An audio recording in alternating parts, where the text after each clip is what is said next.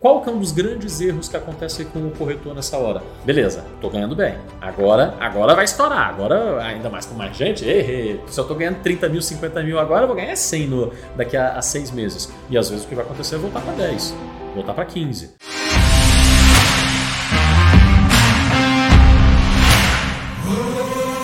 Olá, seja muito bem-vindo e bem-vinda ao podcast Corretor Máquinas de Vendas. Meu nome é Natália Wayne. E eu sou Fábio Wayne e aqui nós discutimos as estratégias para você alcançar os 50 mil reais de comissão vendendo imóveis todos os meses. E o tema do episódio de hoje é por que a sua imobiliária não dá lucro? Essa aula, essa live, na verdade, esse podcast, esse programa, ele é de uma série especial de preparação, a primeira fase de preparação para o desafio Corretor 50 mil.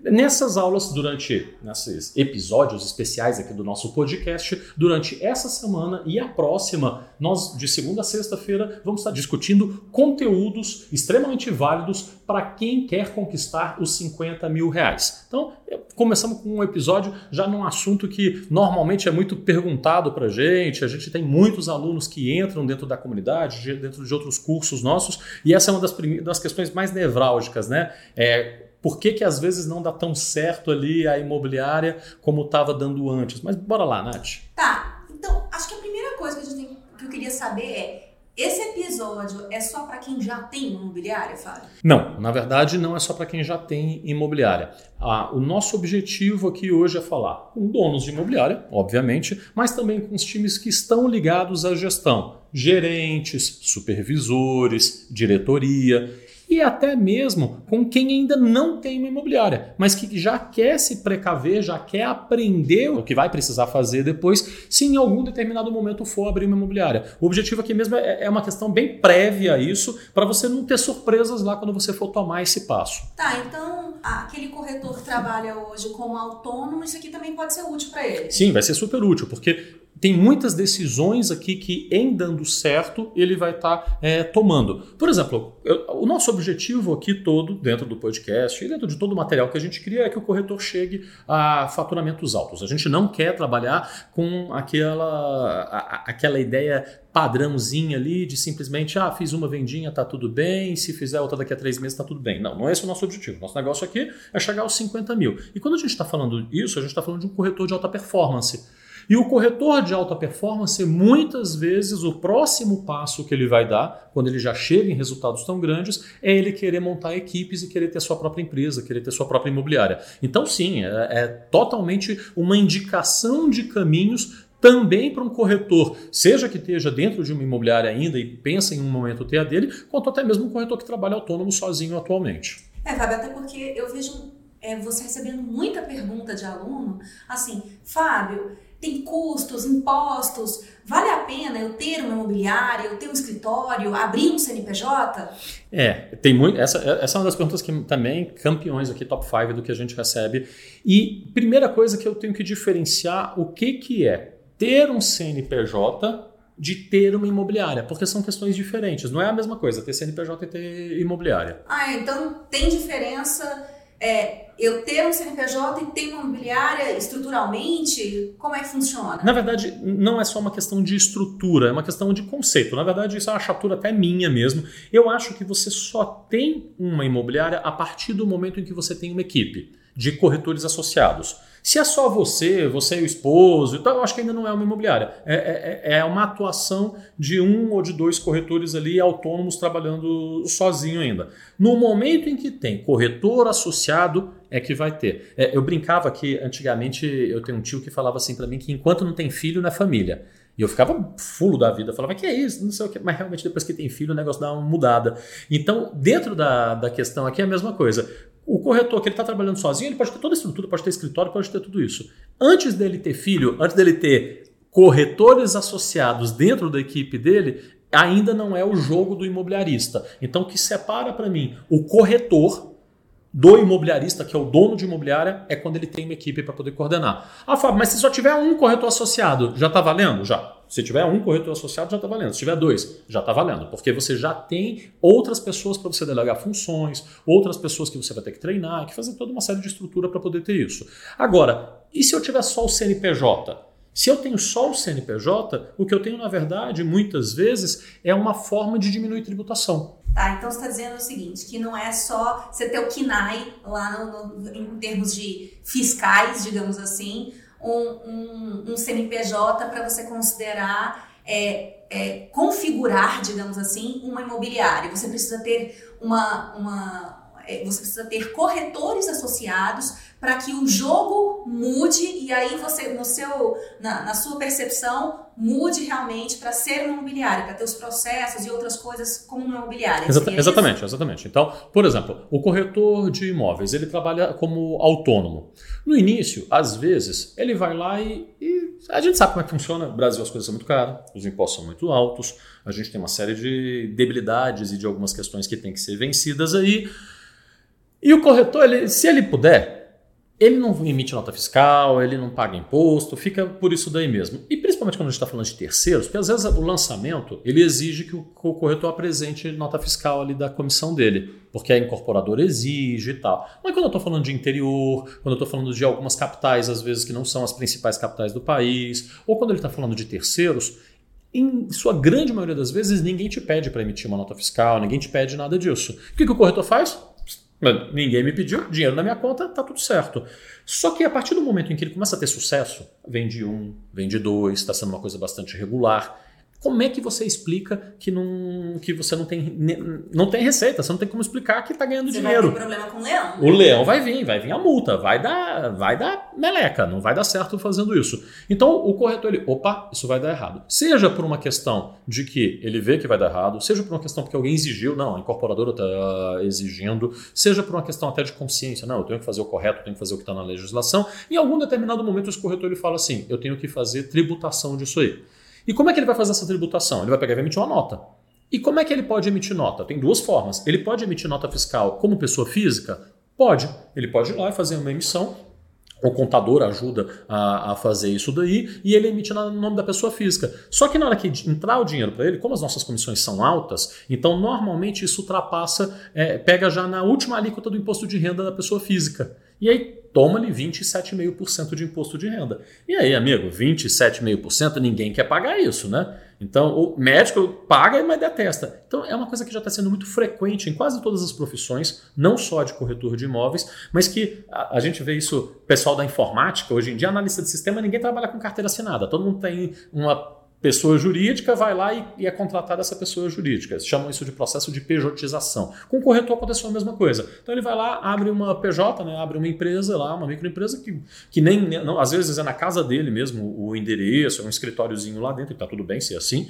E aí ele consegue emitir a nota. E aí o que, que vai acontecer? Ao invés dele pagar 27,5% de imposto de renda, ele vai pagar 6% de Nossa, simples. É então, uma diferença gigante. É, né? antigamente não podia fazer adequação ao simples imobiliária. Então, até uns 10, 11 anos atrás, era ou lucro simples ou lucro presumido. Mas aí entrou na alçada também de que pode ser feito hoje em dia adequação simples. Então, a primeira alíquota é 6%, vale muito a pena fazer isso. E depois, conforme vai crescendo o faturamento, é que vai subindo 8%, tá? vai, tem, tem um crescimento aí. Tem outros custos também que envolvem quando você tem um CNPJ. Tem, tem outros custos que você vai ter. Você vai ter que ter crédito jurídico, pagar isso anualmente. Normalmente você vai ter algumas obrigações é, fiscais que você vai terminar precisando de um contador para te ajudar. Tem mais uns custos aí. Mas mesmo assim, quem vende com regularidade vale a pena abrir a, a, a, o CNPJ. Então eu acho que na verdade o segredo, você falou que inclusive as alíquotas né, de impostos ela muda conforme o faturamento. Conforme então o faturamento. é uma coisa que vale a pena o corretor autônomo, por exemplo, né, que às vezes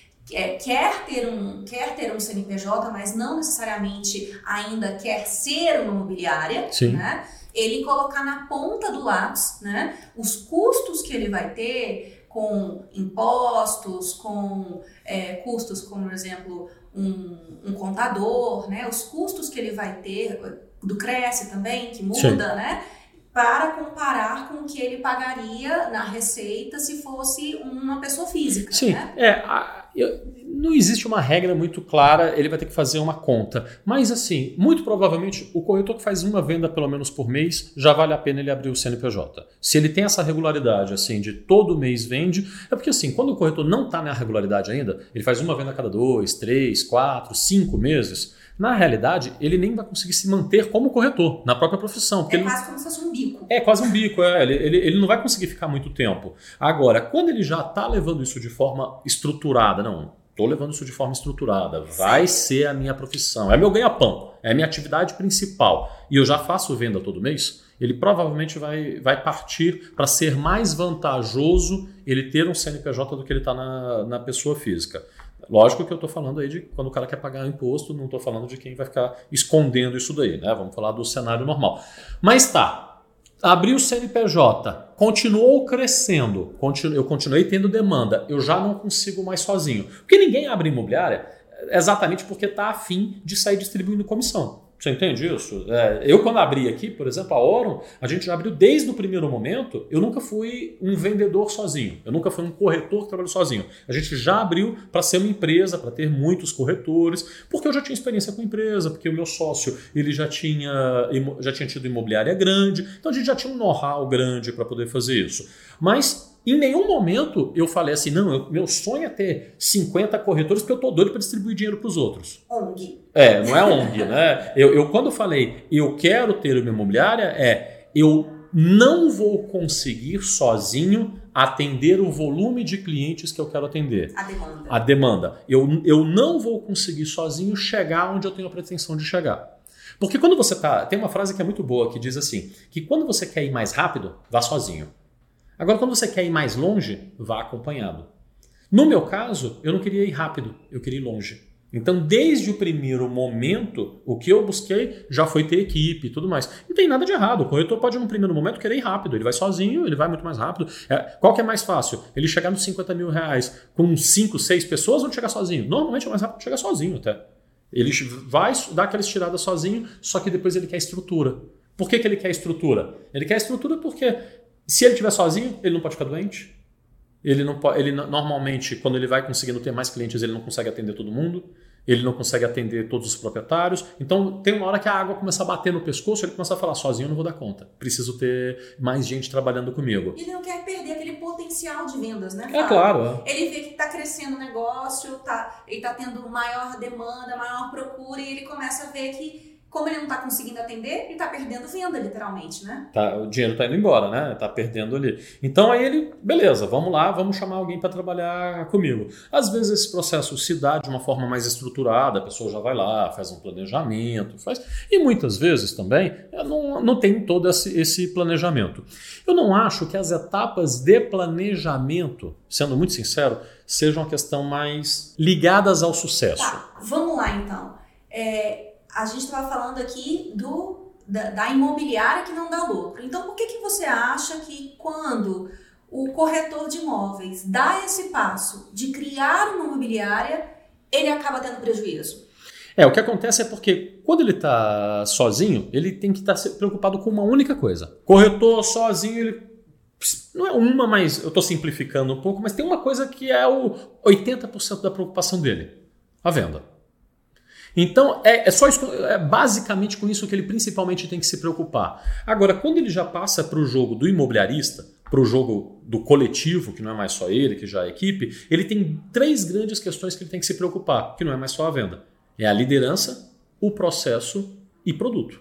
Então, esses três itens passam a tomar muito tempo dele. E a venda ela passa a ser um pouco mais indireta. Então, ao invés de depender só dele ali a venda, que é o que ele fica, a venda ela passa a ser um resultado da liderança, do processo e do produto, e não mais algo que ele consegue ir lá, dar aquele atendimento legal rapidinho, pum, fez a venda. Se ele não desenvolver esses três itens, ele não vai conseguir com que a equipe dê resultados. E quando você está falando nesses aspectos, a gente tem que lembrar que ele tem que gerir tudo isso. Ele né? tem que gerir tudo isso, é. E aí eu acho que é um dos problemas também, né? Que ele deixa, é, é, é, ele tem que sair de ser apenas um corretor para ser um gestor de, é, da imobiliária. É, né? e aí passa um primeiro momento que é, na hora que ele tem que tirar, é, é, é uma mudança, é, é, tipo, eu estou atravessando a ponte, eu tiro o pé de um lado e coloco do outro. E na hora que eu mudo o pé de lugar, eu tenho um probleminha que é o fluxo de caixa. Tá falando complicado já, né? Grana, gente. Você tá lá, você vende todos os meses. Tá acostumado aí já, oh, tá entrando 30, 40, 50 mil reais todo santo mês, sorriso de uma orelha na outra. De repente você vai fazer uma mudança onde não é mais só você que vende. Outras pessoas também precisam vender e o seu tempo, que antes era dedicado para o cliente, vai, ser, vai passar a ser dedicado para outras questões. Para liderança, para os processos, captação, para a organização de produtos, começa a ter uma secretária, o sistema, o computador, o ar-condicionado e mais um monte de outras coisas começam a tomar o seu tempo e a sua atenção. Se você não tiver isso muito bem organizado, é normal, e mesmo quem tem organizado, é normal você ter uma queda, você, pessoa física, das suas receitas. Entende? Por quê? Pô, eu estava tirando ali 30, 40, 50 mil reais, quase tudo era lucro. É, o custo era baixo, estava só gastando um pouco em anúncios, fazendo isso. No momento em que eu já tenho mais gente, além de subirem os meus custos, eu diminuo minha atenção para os clientes. Então eu já não vendo igual eu vendia antes. Então as minhas vendas caem e a venda da equipe normalmente ela no primeiro momento, mesmo com pessoas muito boas e muito organizadas, ainda é normal. Até mesmo nós experimentamos isso na hora que você passa para cuidar da venda, a tua lucratividade ela cai de imediato no início. A grande questão é você conseguir gerir isso no médio prazo. É você fazer a transição. Tá bom. Então, se eu já não vendo mais tanto, primeiro, eu tenho dinheiro para aguentar isso. Então, eu estava vindo ganhando 30, 40, 50 mil reais, mas eu tenho caixa o suficiente para aguentar aí uma queda nas vendas durante 3, 4, 5 meses enquanto as pessoas estão sendo treinadas, enquanto os processos estão sendo montados. Não quer dizer que eu tenho que abandonar as vendas de cara, mas que se eu vou cuidar de vendas, eu vou cuidar menos tempo. Então é normal que vai ter essa diminuição para eu poder fazer essa transição. Então a pessoa precisa primeiro ter caixa. Porque qual que é um dos grandes erros que acontece com o corretor nessa hora? Ele pega, ele tá, ele vem ali, ó. Beleza, estou ganhando bem. Agora, agora vai estourar. Agora, ainda mais com mais gente, errei. Se eu estou ganhando 30 mil, 50 mil agora, eu vou ganhar 100 no, daqui a, a seis meses. E às vezes o que vai acontecer é voltar para 10, voltar para 15, porque ele só faz uma vendinha aqui, outra colar, porque ele não tem mais esse, esse tempo. E aí ele começa a ficar preocupado e começa a ficar é, assim, ó. Tem hora que eu administro, tem hora que eu quero vender. Tem hora que eu administro, tem hora que eu quero vender. Quando eu estou vendendo, eu não estou administrando. Quando eu estou administrando, eu não estou vendendo. Então, existe uma lacuna onde ele tem que pegar e o melhor modelo é ele se prepara de caixa para quando ele for fazer a função dele como gestor, ele não entrar em desespero de curto prazo. Ele ter tranquilidade de falar, não, tá tudo bem. Se eu perder um pouco de dinheiro durante dois, três, quatro meses, já estava na minha conta, pelo fato de que eu vou sair depois no final desse processo com uma empresa, vou sair com mais pessoas podendo fazer isso. E assim, a empresa ela se valoriza com os anos. Então você vê hoje em dia quantas imobiliárias a gente tem grandes aí no país que foram negócios familiares e que um corretor começou sozinho ou juntou com do outro colega aí e, e fundou e foram sócios. As maiores imobiliárias do Brasil são, são nesse tipo de formação, né? Então é natural esse processo, ele só precisa estar pronto para fazer essa mudança. Tá, então acho que você falou aí de duas coisas que são extremamente importantes para quem pensa em abrir um imobiliário. A primeira coisa é que você precisa ter um fluxo de caixa para aguentar essa primeira fase, digamos assim, até os primeiros seis meses, você diria? Fábio? Eu acho que com seis meses, ele, se ele trabalhar bem organizado, com seis meses ele consegue passar pela pior fase da transição. Seis meses é um, é um período que vai ser para transição para qualquer coisa. Por exemplo, nós aqui dentro da empresa implementamos a Secretaria de Vendas que é o papo pra, não é para hoje, mas a gente vai estar tá conversando num outro dia a respeito disso. E a Secretaria de Vendas, no primeiro mês, ela já está entregando resultado e, e cantando. Né? E ficamos ricos, agora o atendimento está perfeito? Claro que não. Isso é uma adaptação. Nós vimos um resultado extremamente crescente e consistente depois de seis meses. Então é normal que no, no início de qualquer coisa você vai estar tá pagando ali um pouco para aquilo ali acontecer. E, e, aí a pessoa tem que ter esse caixa para poder fazer isso. Pois é, então a segunda coisa importante que eu ia dizer, né, que você acabou de falar, é essa é, é ter essa noção que nessa primeira fase, nesses primeiros seis meses, você vai estar estruturando uma série de processos e que isso possivelmente vai, pode ser até que não, né, Fábio, mas possivelmente vai diminuir aí o, o ritmo de vendas e que não desespere faz parte do processo. Não desespere, não desespere. A pior coisa que ah, quem está nessa fase de montagem ou de transição assim pode fazer é ficar desesperado. Meu Deus, não está vendendo. E aí, aí o que, que a pessoa faz? Ela tenta acudir. Aí ela volta e corre para as vendas. E mas não corre para as vendas não para liderar e para criar processos. Ela corre para ela mesma vender. Então, peraí, eu coloquei três. Eu preciso de dinheiro, preciso de dinheiro, e aí ela vira vendedora de novo, vira só corretora. Bingo. Aí o cara vira e fala assim: o cara ou a cara, porque isso também acontece com homens e mulheres, né? Mas, mas você vai lá, abriu a imobiliária, você estava vendendo super bem, aí você coloca três colegas e fala: agora eu vou vender melhor ainda. As vendas caem porque você não está fazendo venda todos os momentos. Aí você fala assim: meu Deus, eu não tenho dinheiro agora para poder pagar, tem as contas de casa, tem isso, tem aquilo, vou eu vender de novo.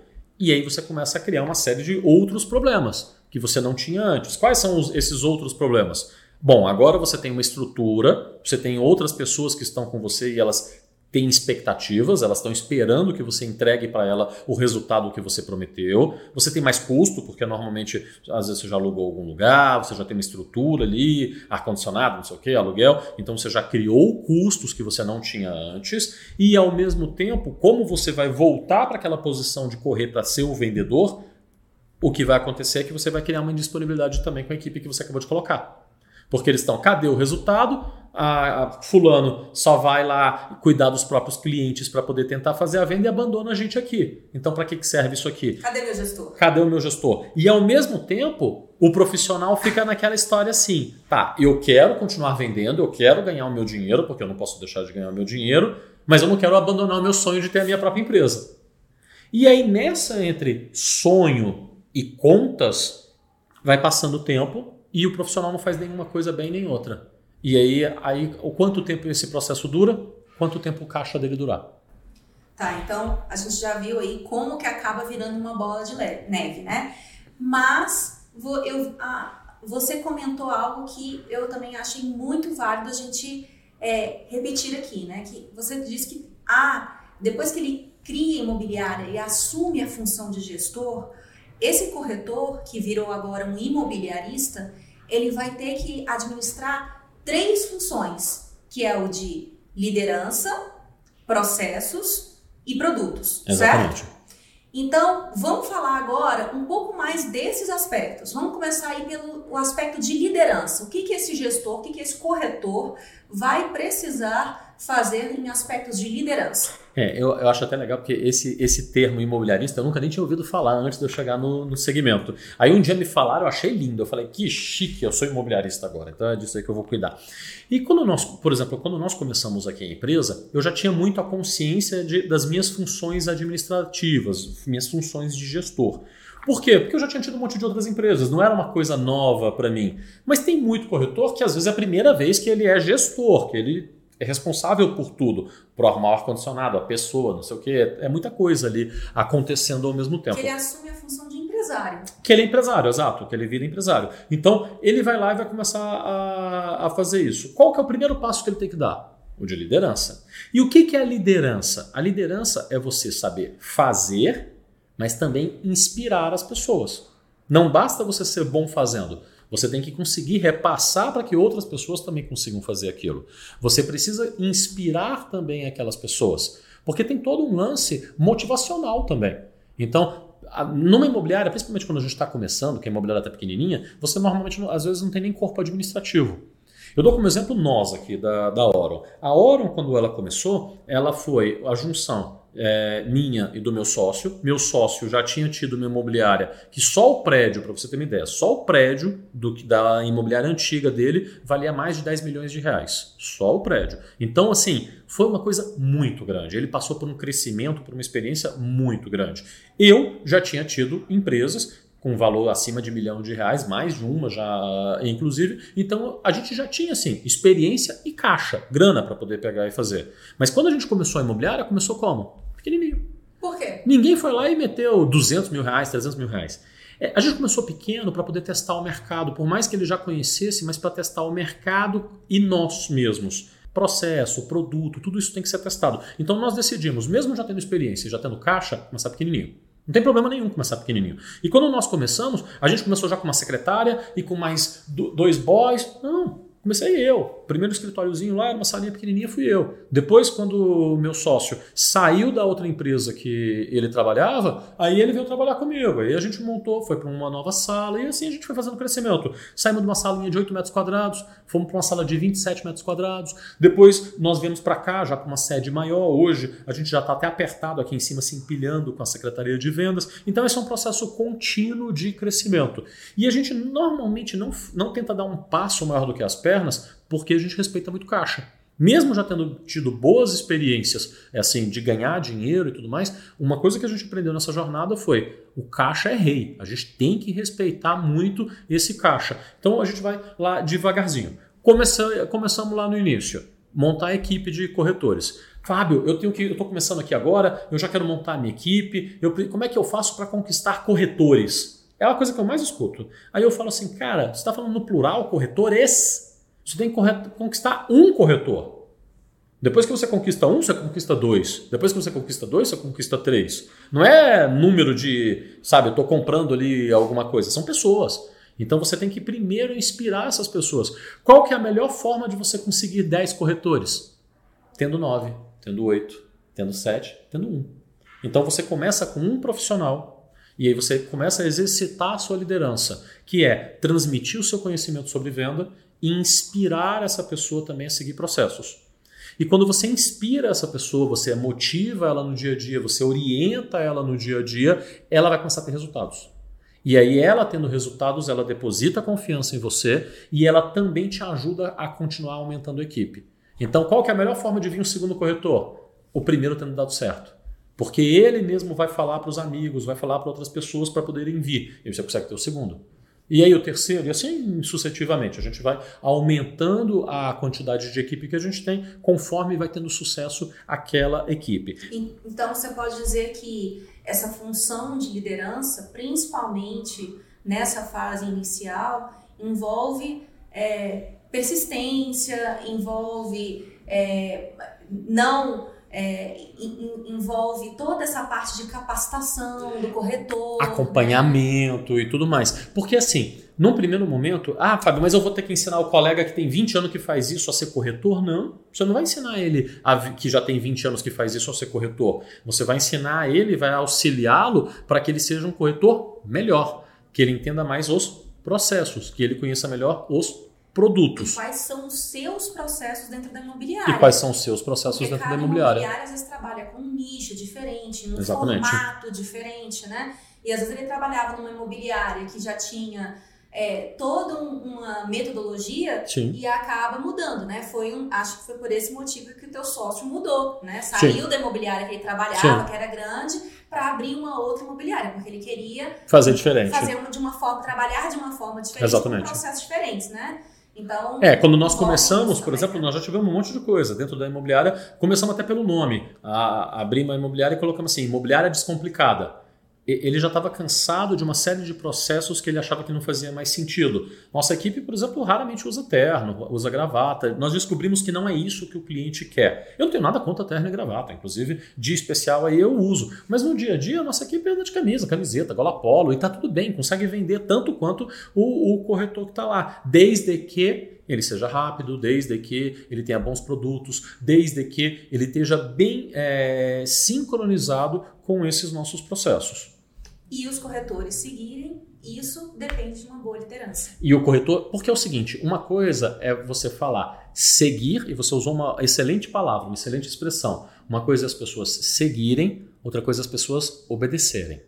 E atualmente, o líder, o gestor que tenta se impor so, com, utilizando só da brutalidade, da ordem, cara, ele não consegue ter sucesso em empresa nenhuma.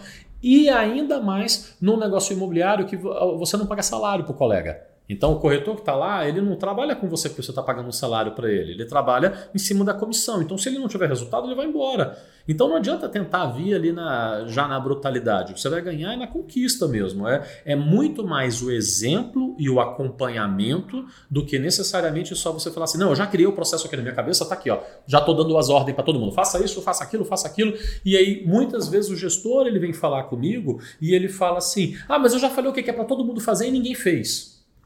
Claro, porque quando você está implementando processos, não adianta você implementar só processos em que você fala assim: ah, eu já dei as ordens e agora vai todo mundo obedecer. Você tem que avaliar se faz sentido as pessoas seguirem aquilo. Porque tudo que você tentar impor, você vai ver que se não fizer sentido para a pessoa, ela não vai fazer. Se as pessoas, se os corretores estão entendendo o porquê desse processo, né? E se o porquê faz sentido para eles. Por exemplo, nós tínhamos um processo aqui que é muito comum dentro do, do mercado imobiliário. Todos os corretores é, fazem captação. Isso é uma coisa normal dentro do mercado, principalmente nós que trabalhamos muito com forte com terceiros. E o captador, ele ganha um valor em cima do, da, do valor de venda daquilo ali, e aí ele tem algumas obrigações. Essas obrigações são normais no, no mercado imobiliário.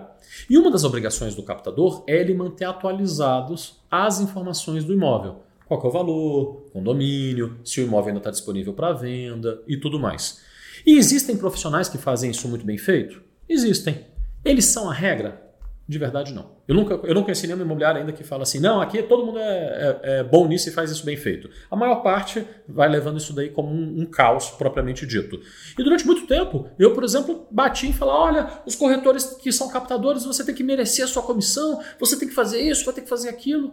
E depois, com o tempo, eu percebi que esse corretor ele não estava necessariamente com o seu foco maior em ser captador. Era uma coisa que ele também fazia. Então, como ele também fazia, ele não via sentido em ele necessariamente fazer gastar muito tempo da atividade dele fazendo isso todos os meses.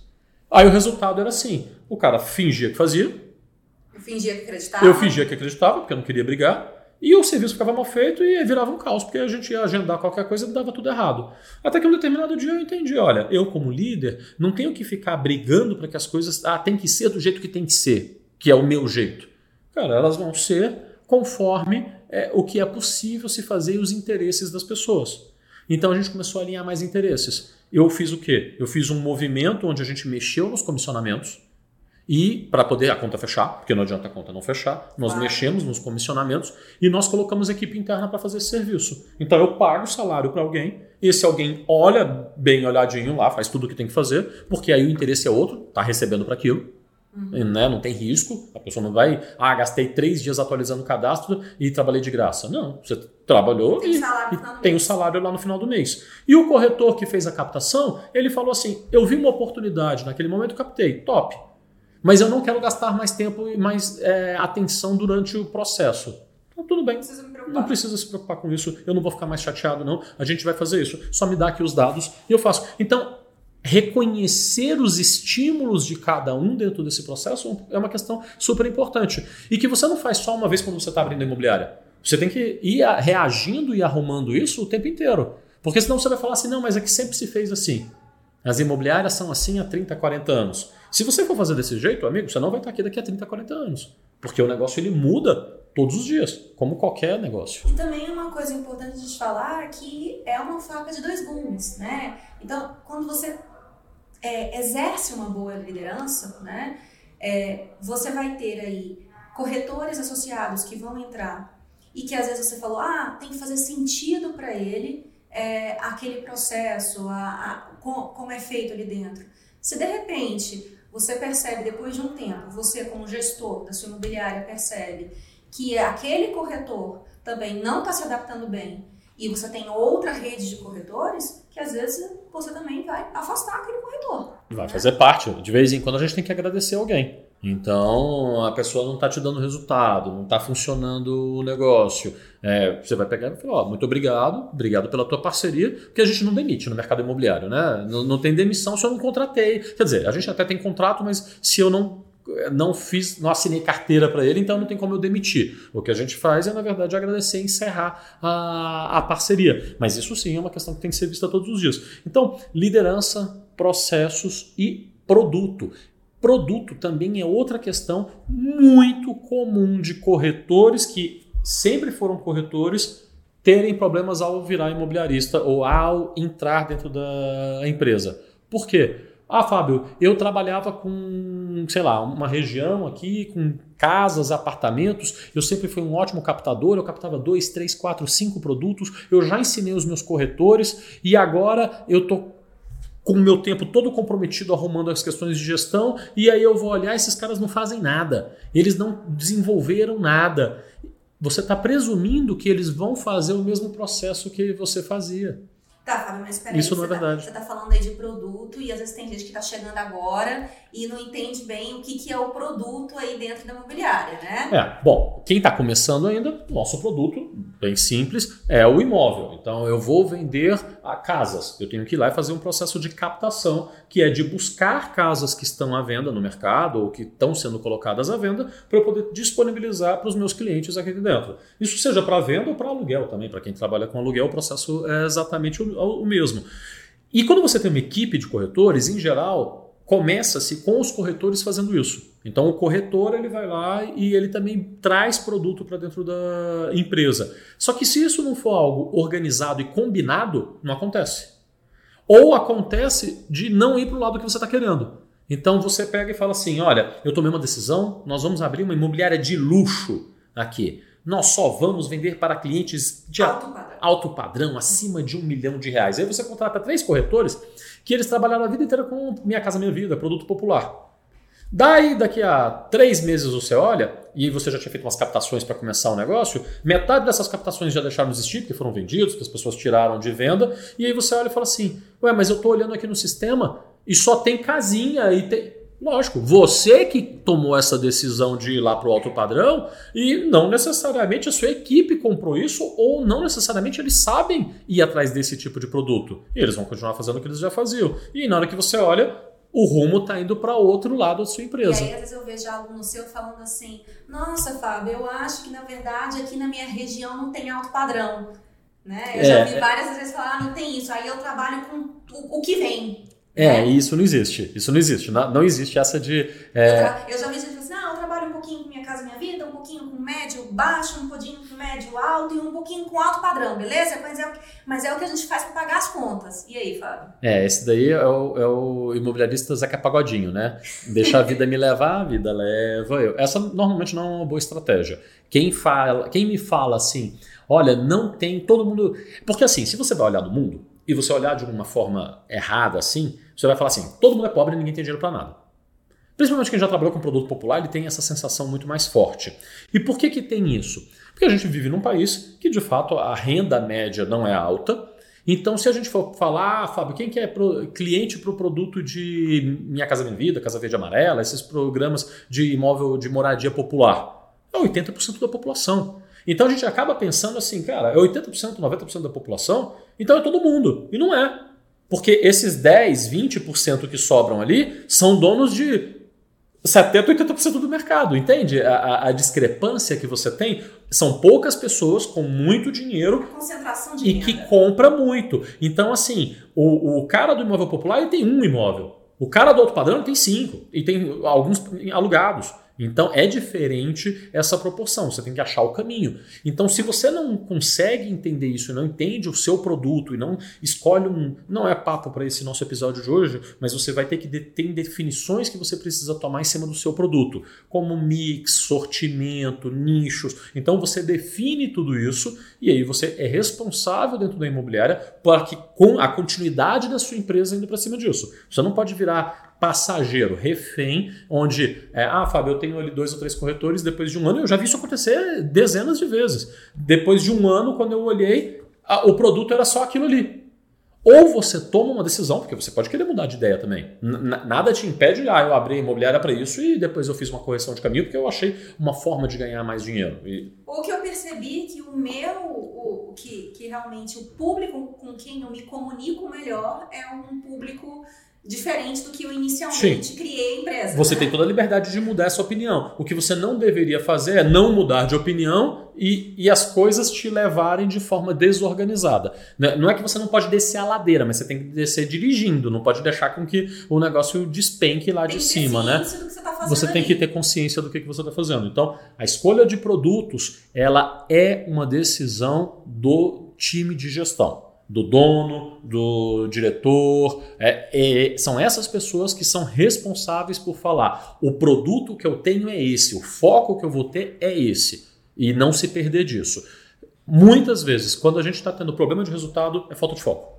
Então, no produto. no produto. No produto. Isso seja para imobiliária, seja para incorporadora. Às vezes a gente dá algumas consultorias aqui e quando a gente vai bater lá com as pessoas e a gente começa a analisar o caso, é falta de foco no produto. E fala aí, então, o que, que acaba gerando maior prejuízo para a imobiliária quando a gente fala em produto? Produto, o básico é falta de escolha de um nicho de produto né, e de um foco em produto.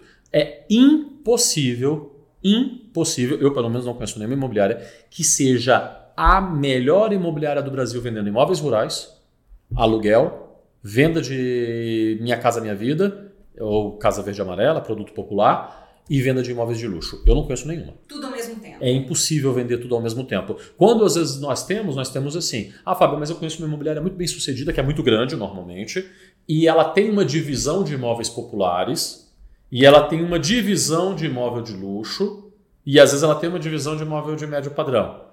Cara, cada divisão dessa é como se fosse outra imobiliária. Tem um diretor próprio, tem gerentes próprios, tem tudo próprio. Eu mesmo cometi esse erro aqui. A gente tentou misturar, por exemplo, dentro da Oron, é, terceiros e lançamento. Mas numa proporção, porque eu até acho que terceiro e lançamento dá para rodar junto. Mas é assim, tipo um 80-20. O foco é em um e você complementa com o outro. Agora, no mesmo lugar, com a mesma equipe, tentar e falar: não, não, metade faz isso, metade faz aquilo e os dois fazem tudo bem, não faz. O resultado normalmente cai. Então a gente até teve que ter reestruturações aqui para poder acomodar isso de uma forma diferente. Se eu vou ter uma equipe de lançamento, eu provavelmente vou ter uma equipe que só faz lançamento. Uma equipe que trabalha com terceiros, uma equipe que só trabalha. Aí eu posso até ter os dois, mas eu tenho assim, como se fossem duas imobiliárias dentro da minha. Eu tenho duas divisões com pessoas diferentes tomando aquilo como responsabilidade. Agora, todo mundo junto não vai dar certo. Beleza, então eu acho que você, na parte de produto, você especificou bem quais são as, as principais questões que são, às vezes, a falta dos produtos e a falta de foco nesses produtos, né? Em determinar qual é o seu produto na imobiliária, certo? Sim.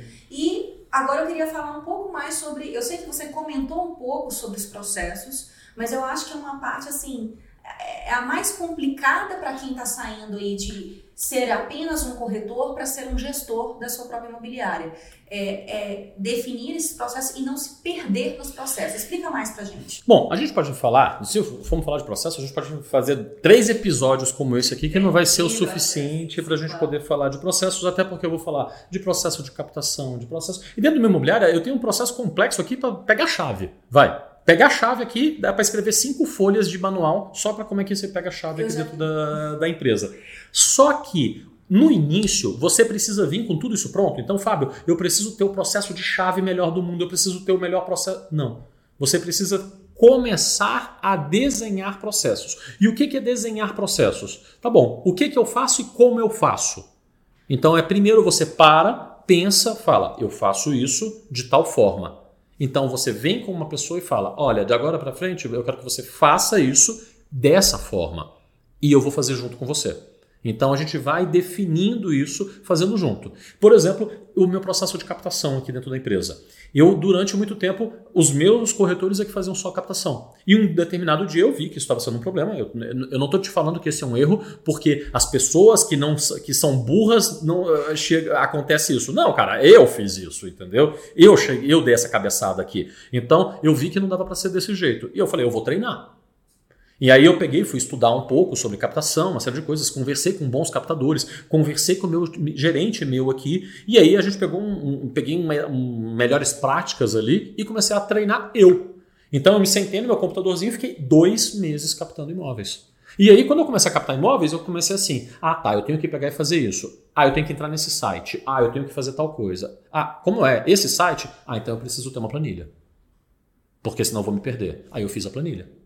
Aí depois, ah, eu preciso anotar. Eu comecei a anotar tudo num papel quando eu estava fazendo a captação. Ah, eu preciso ter um papel. Então eu peguei e botei um papel. Ah, eu peguei e falei assim: ah, eu preciso anotar tal informação. Então eu coloquei, nesse papel tem que ter tal informação. E eu comecei a fazer tudo isso. Depois, no final, eu falei: deixa eu testar se funciona para mim. Ah, funcionou. Agora vai funcionar para outra pessoa? Fulana, vem cá, senta comigo, faz para mim. Desse, desse, desse, desse jeito eu vou te acompanhar. Não, faz isso. Funcionou. Então o processo está começando a funcionar. Não adianta você ir lá simplesmente desenhar um negócio e mandar o outro, oh, vai lá e faz, viu? Não, você tem que fazer, você tem que ver se isso é funcional para daí você passar para outra pessoa. E é com exemplo, com o dia a dia. Então, em grandes empresas que, que tem muita estrutura, que tem muita grana, é mais fácil para os caras, não, chega aí, tem um livro e já tem tudo pronto. Mas na prática, no dia a dia, mesmo aqueles manuais que tinha, ou tal do POP, que é o procedimento operacional padrão, cara, ele é lindo. Fica, você bota numa, numa prateleira, fica aquele negócio bonitão lá. Ninguém, ninguém lê aquele treco, ninguém lê. A gente ensina para as pessoas, é no dia a dia. Vem cá, vamos fazer. Sabe aquela história de aprendiz e mestre? Então o, o, o, mestre vai lá e vai ficar dois anos com o cara fazendo junto até uma hora que o cara pegou para poder fazer isso. Então a gente faz é desse jeito. E hoje em dia, quando eu tenho que dar treinamento para pessoas novas, a gente dá um pouco de treinamento teórico, mas muito do que é feito é o cara na carona. Então senta um do lado do outro e vem fazer junto comigo até aprender. Então os processos é fazer junto. O processo é muito menos simplesmente sair ditando regras e, olha, vai ser assim, eu já falei, quantas vezes eu já falei que tem que ser feito assim, e eu vou pregar esse papel aqui. É muito menos isso e muito mais, peraí que nós vamos fazer junto. Peraí que, deixa eu ver como é que você já fez, e aí a gente desenvolve isso melhor. Tá, Fábio. Eu, eu queria que você desse uma dica agora para quem está começando a imobiliário no aspecto de pessoas. Porque, por exemplo, aqui na hora a gente já tem é, é, é, funcionário de recepção, de cadastro, de é, secretaria de vendas, de marketing, de é, gerente e por aí vai uma, uma, fotógrafo e uma quantidade enorme de colaboradores dentro da imobiliária. Sim. E uma pergunta que a gente vê muito é quando a gente começa a contratar pessoas, além do corretor associado, né? Sim. É, qual que é o, quem que eu contrato primeiro? Quando eu estou começando esses processos, quem que eu contrato primeiro? Por onde eu começo? Você vai olhar suas atividades do dia, vai falar quais são importantes e precisam ser feitas, mas que têm o menor ganho para a empresa. O menor ganho? O menor ganho. Então, por exemplo, Fábio, eu gasto metade do meu dia pagando conta. Eu tenho que entrar no site do banco, eu tenho que fazer isso, tenho que fazer aquilo, eu gasto metade do meu dia. Você ganharia mais dinheiro estando naquele momento vendendo ou treinando alguém em vendas? Estaria. Então você vai pagar, vai contratar ali uma secretária e ela, metade do dia, ela vai fazer uma coisa que você vai treiná-la em dois, três dias e ela vai ficar pagando conta e vai ficar preenchendo uma planilha de Excel. Porque isso daí estava te tomando muito tempo, mas o ganho no final do mês para a empresa era menor vindo daquilo. Então você vai primeiro tirar as funções. Ah, Fábio, a gente agora já não está mais dando tempo de tirar foto. Então, eu vou ficar rico e vou vender mais 38 imóveis é, eu tirando fotos? Não. Mas as fotos melhores vão me ajudar a vender aqui? Vão. Então está na hora de contratar um fotógrafo. Então eu vou tirando de cima de mim as funções que eu preciso exercer, que elas me tomam tempo e que eu consigo é, ganhar mais dinheiro aproveitando aquele tempo de, outro, de outra forma. Então, por exemplo, Fábio, eu, eu sou o, o líder, só que a gente está com só três corretores. Eu tenho lá uma pessoa. Pô, tirar foto não, não me dá muito dinheiro, mas eu estou no início ainda. Você vai ter que ir lá fazer a captação desse imóvel? Eu vou, então você já tira as fotos, tá tudo bem. Você Quando... pode delegar uma função a mais para o corretor. Você também pode delegar uma função a mais para um corretor e você vai levando. Na hora que você fala assim, já não, cara, não compensa nem eles nem eu, aí você vai pegar e vai contratar alguém. Então a gente sempre fez muito isso. Eu acho que o administrativo financeiro é um dos primeiros itens que você deve passar para outra pessoa, porque não é daí que está o dinheiro. O que você mais deve se focar, principalmente no início, é produto e treinamento na equipe para venda. Então ficar mais em cima. Uma das últimas coisas que você deve se retirar são as negociações. Então, negociação já de fechamento de contrato. O olho do dono é que engorda o boi. O olho do dono é que engorda o boi. Entendeu? Então, assim, negociações principalmente de produto e fechamento, é uma coisa que a gente é, eu ainda seguro até hoje. Então a gente tem toda a parte aqui de estratégia de marketing, divulgação, ainda sou eu que coordeno isso, que faço no dia a dia e acompanhamento da equipe de secretaria de vendas, e o meu sócio é em cima dos corretores todos os dias, mas a gente sabe cada proposta, cada negociação, tudo. Se você fala, não, não, os corretores vão lá e negociam, não, não, tá tudo certo, cada um vai lá e se resolve. Cara, não resolve. E dá pra, também para, no início, quando você ainda vai fazer as primeiras contratações, dá para fazer um, um, certo acúmulo de, de funções. Claro, exemplo, claro. É. Ah, você contava como assistente administrativo. O fotógrafo que é responsável também por cadastro e chave, por Normal, exemplo. É. é tá ok. Tá ok, tá ok. Inclusive, os nossos times fazem isso também, né? De ter mais de uma função. Então, é, é aquela atualização que eu estou falando, por exemplo, que a gente faz é, dos imóveis, minha secretária liga, pô, ela é telefonista. Então ela vai lá, ela tem uns dias que ela fica naquela função de fazer esse tipo de conferência. Não é para, imagina, eu vou contratar outra pessoa só para poder pegar e fazer isso, sendo que eu tenho disponibilidade daquela pessoa naquele tempo. Beleza, Fábio. Então eu acho que a gente cobriu aqui os principais aspectos que acabam levando é, ao prejuízo quando a gente está falando de abrir uma imobiliária. É isso aí. Então agora vamos, vamos para o lucro, vamos para a organização e vamos para a liderança, o processo e o foco também no produto. E você que está aqui comigo no ao vivo, te agradeço pela sua presença. Fica de olho porque a gente vai ter mais episódios como esse nas próximas duas semanas, de segunda a sexta-feira, todos os dias, também comigo aqui às 17 horas. Muito obrigado e até a próxima.